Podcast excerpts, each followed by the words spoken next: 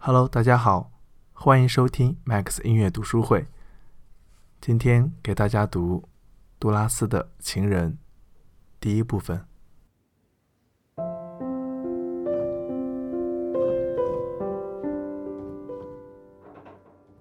我已经老了。有一天，在一处公共场所的大厅里，有一个男人向我走来。他主动介绍自己。他对我说：“我认识你，永远记得你。那时候你还很年轻，人人都说你美。现在，我是特地来告诉你，对我来说，我觉得现在比你年轻的时候更美。那时你是年轻女人。”与你那时的面貌相比，我更爱你现在备受摧残的面容。这个形象，我是时常想到的。这个形象，只有我一个人能看到。这个形象，我却从来不曾说起。它就在那里，无声无息之中，永远使人为之惊叹。在所有的形象之中。只有它让我感到自悦自喜，只有它在那里，我才认识自己，感到心醉神迷。太晚了，太晚了，在我这一生中，这未免来得太早，也过于匆匆。才十八岁就已经是太迟了。在十八岁和二十五岁之间，我原本的面貌早已不知去向。我在十八岁的时候就变老了。我不知道是不是所有人都这样，我从来不曾问过什么人。好像有谁对我讲过的“时间转瞬即逝”，在一生最年轻的岁月，最可赞叹的年华，在这样的时候，那时间来去匆匆，有时会突然让你感到震惊。衰老的过程是冷酷无情的。我眼看着衰老在我颜面上步步紧逼，一点点侵蚀我的面容，各有关部位也发生了变化。两眼变得越来越大，目光变得凄切无神，嘴变得更加固定僵化，额上刻满了深深的裂痕。我倒并没有被这一切吓到，相反，我注意看那衰老如何在我颜面上肆意践踏，就好像我很有兴趣读一本书一样。我没有搞错，我知道，我知道衰老有一天也会减缓下来，按它通常的步伐徐徐前进。在我十七岁回到法国时认识我的人。两年后，在我十九岁又见到我，一定会大为惊奇。这样的面貌虽然已经成了新的模样，但我毕竟还是把它保持下来了。它毕竟曾经是我的面貌，它已经变老了，肯定是老了。不过，比起它应该变成的样子，相对来说，毕竟也没有变得老到那种地步。我的面容已经被深深的干枯的皱纹撕得四分五裂，皮肤也支离破碎了。它不像某些娟秀纤细的容颜那样从此变告回去，它原有的轮廓依然存在，不过实质已经被摧残了。我的面容是被摧毁了的。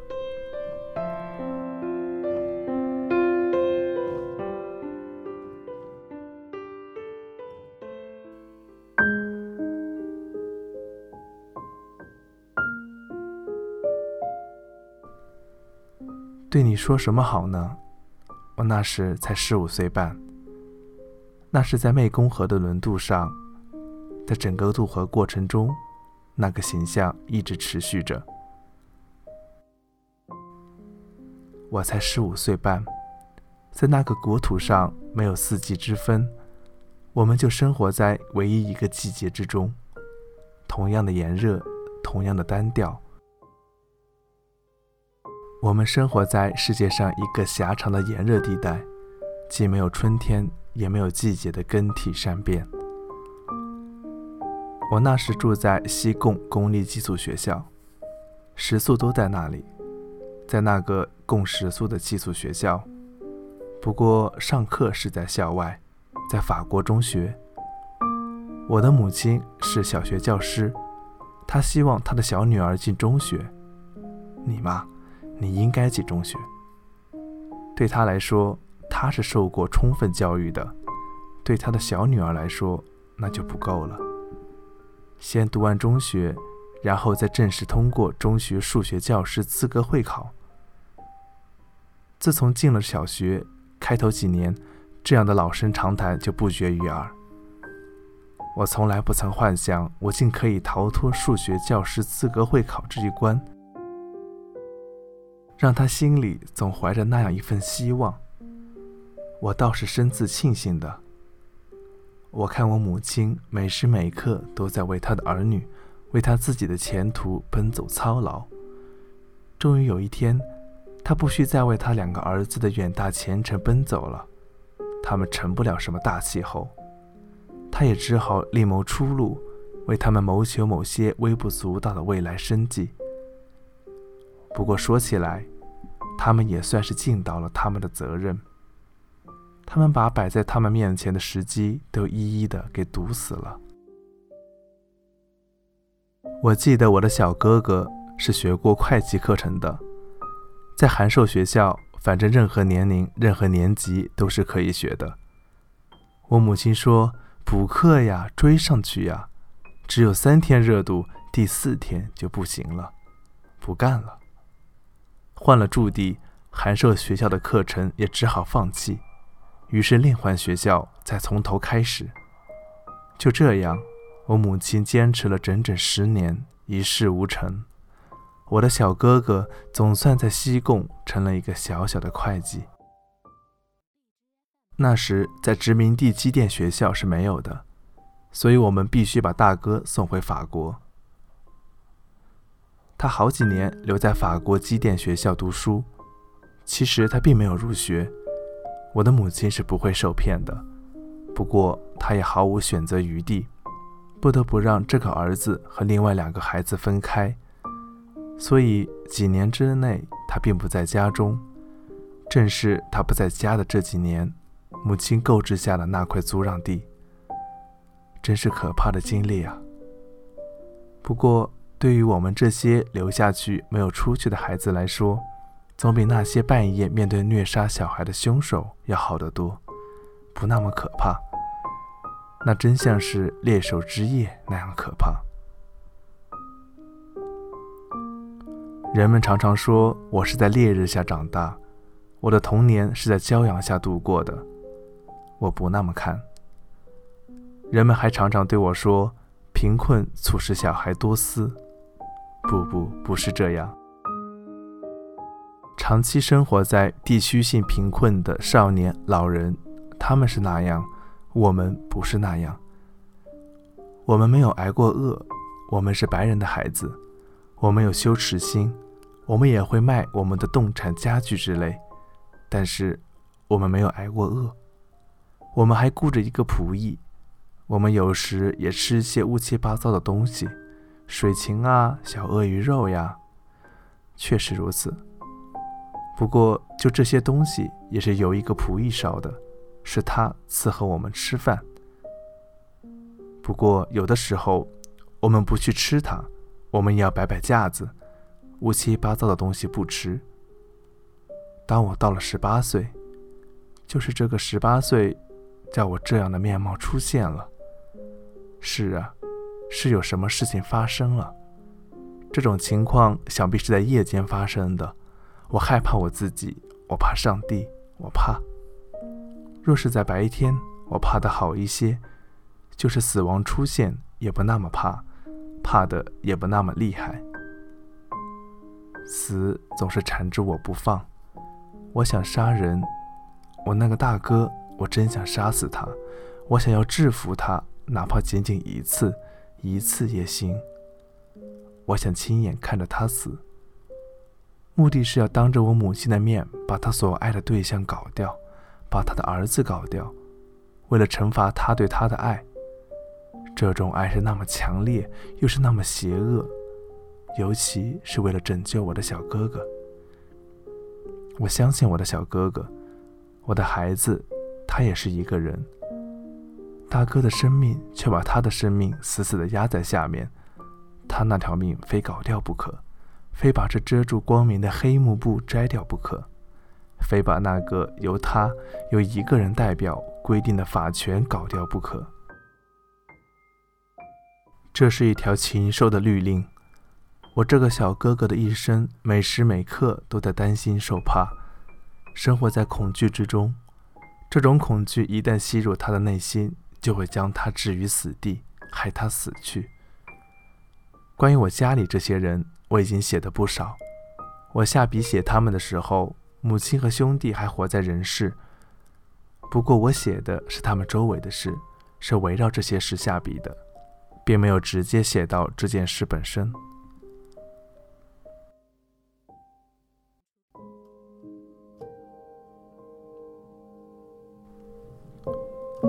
我的生命的历史并不存在，那是不存在的，没有的，并没有什么中心，也没有什么道路线索，只有某些广阔的场地住所。人们总是要你相信，在那些地方曾经有过怎样一个人？不，不是那样，什么人也没有。我青年时代的某一小段历史，我过去在书中或多或少曾经写到过。总之，我是想说，从那段历史，我也隐约看到了这件事。在这里，我正要讲的正是这样一段往事。就是关于渡河的那段故事。这里讲的有所不同，不过也还是一样。以前我讲的是关于青年时代某些明确的、已经显示出来的时期。这里讲的是同一个青年时代一些还隐蔽着的、不曾外露的时期。这里讲的某些事实、感情、事件，也许是我原先有意将之深深埋葬。不愿让它表露在外的。那时我是在硬要我顾及羞耻心的情况下拿起笔来写作的。写作对于他们来说仍然是属于道德范围内的事。现在，写作似乎已经成为了无所谓的事了。事情往往就是这样。有的时候我也知道，不要把各种事物混为一谈，不是去满足虚荣心，不是随风倒。那是不行的。在这样的情况下，写作就什么也不是了。我知道，不要把各种事物混成一团，归结为唯一的极坏的本质性的东西。那么，写作除了是可以广告以外，就什么也不是了。不过，在大多数场合下，我也并无主见。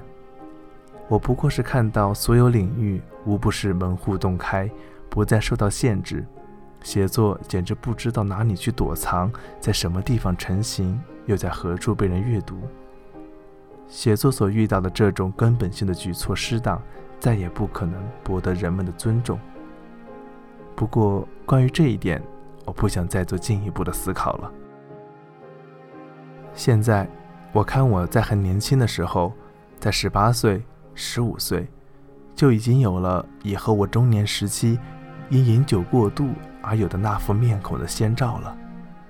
烈酒可以完成上帝也不具备的那种功能，也有把我杀死、杀人的效力。在酗酒之前，我就有了这样一副酗酒的面孔。酒精跑来证明了这一点。我身上本来就有烈酒的位置，对我他早有所知，就像对其他情况有所知一样。不过，真也奇怪，他竟先期而至。同样，我身上也本来具有欲念的地位。我在十五岁就有了一副耽于逸乐的面目，尽管我还不懂什么叫逸乐。这样一副面貌是十分触目的，就是我的母亲，她也一定看到了。我的两个哥哥是看到了的。对我来说，一切一切就是这样开始的。都是从这光艳夺目又疲惫憔悴的面容开始的，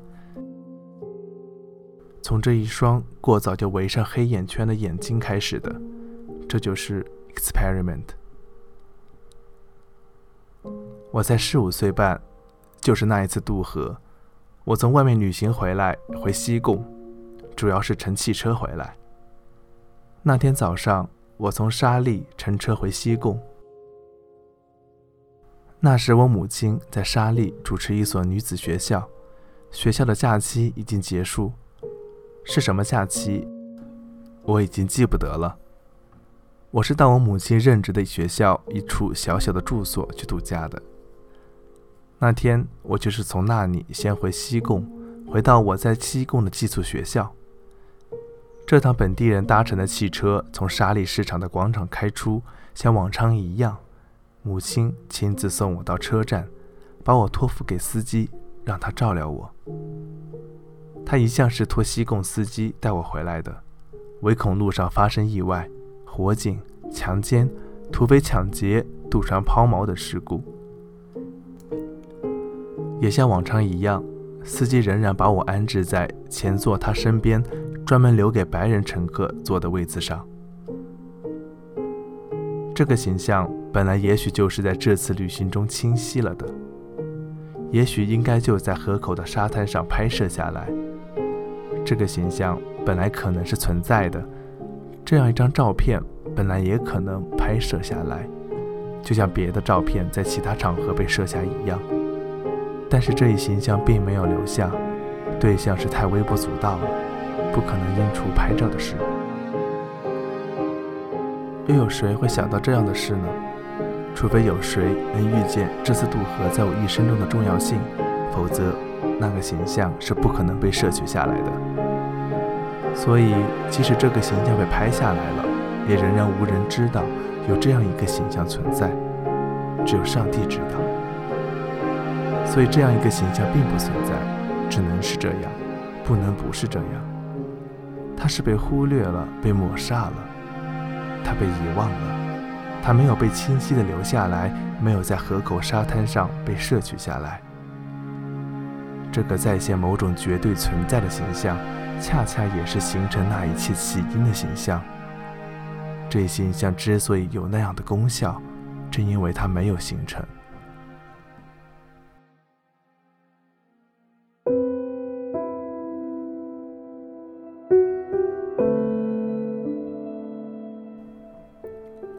这就是那次渡河中发生的事情。那次渡河是在交趾支那南部遍布泥泞、盛产稻米的大平原及乌瓦州平原永隆和沙利之间，从湄公河支流上乘渡船过去的。我从汽车上走下来，我走到渡船舷窗前面，我看着这条长河。我的母亲有时对我说。我这一生还从来没有见过像湄公河这样美、这样雄伟、这样凶猛的大河。湄公河和它的支流在这里汹涌流过，注入海洋，这一片汪洋大水就在这里流入海洋深陷之处，消失不见。这几条大河在一望无际的平原上流速极快，一泻如注，仿佛大地也倾斜了似的。汽车开到渡船上，我总是先走下车来，即使在夜晚，我也下车，因为我总是害怕，怕钢缆断开，我们都被冲到大海里去。我怕在可怕的湍流之中看到我生命的最后一刻到来。激流是那样的凶猛有力，可以把一切冲走，甚至一些岩石、一座大教堂、一座城市都可以冲走。在河水之下。正有一场风暴在狂吼，风在狂笑。我身上穿的是真丝的裙衫，是一件旧衣衫，磨损的几乎快透明了。那本来是我母亲穿过的衣衫，有一天她不要穿了，因为她觉得这件裙衫色泽太鲜，于是就把它给我了。这件衣衫不带袖子，开领很低。是真丝常有的那种茶褐色。这件衣衫我还记得很清楚，我觉得我穿起来很相宜，很好。我在腰上扎起一条皮带，也许是我哪一个哥哥的一条皮带。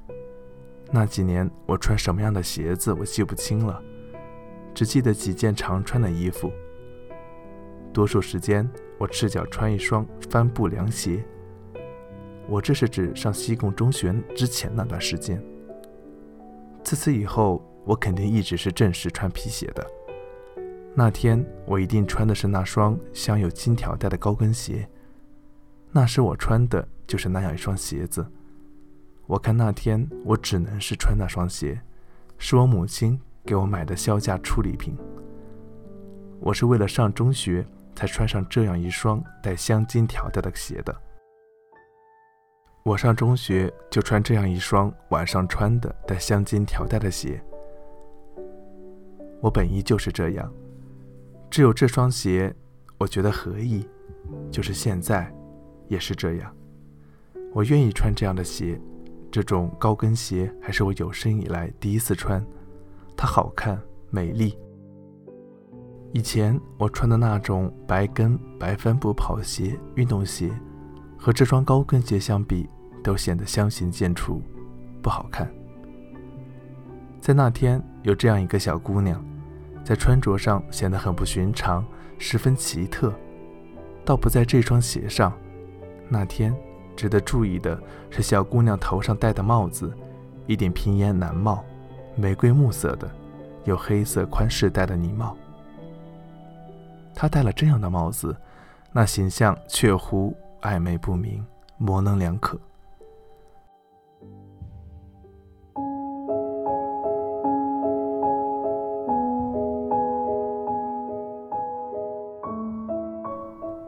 这顶帽子会怎么来到我的手里？我已经记不得了。我看不会是谁送给我的，我相信一定是我母亲买给我的，而且是我要母亲给我买的。唯一可以确定的是肖家出手的货色。买这样一顶帽子怎么解释呢？在那个时期，那个殖民地，女人、少女都不戴这种男士呢帽。这种呢帽，本地女人也不戴。事情大概是这样的：为了取笑好玩，我拿它戴上试了一试。就这样，我还在商人那面镜子前照了一照。我发现，在男人戴的帽子下，心底上那种讨厌的纤弱柔细，童年时期带来的缺陷，就像换了一个模样。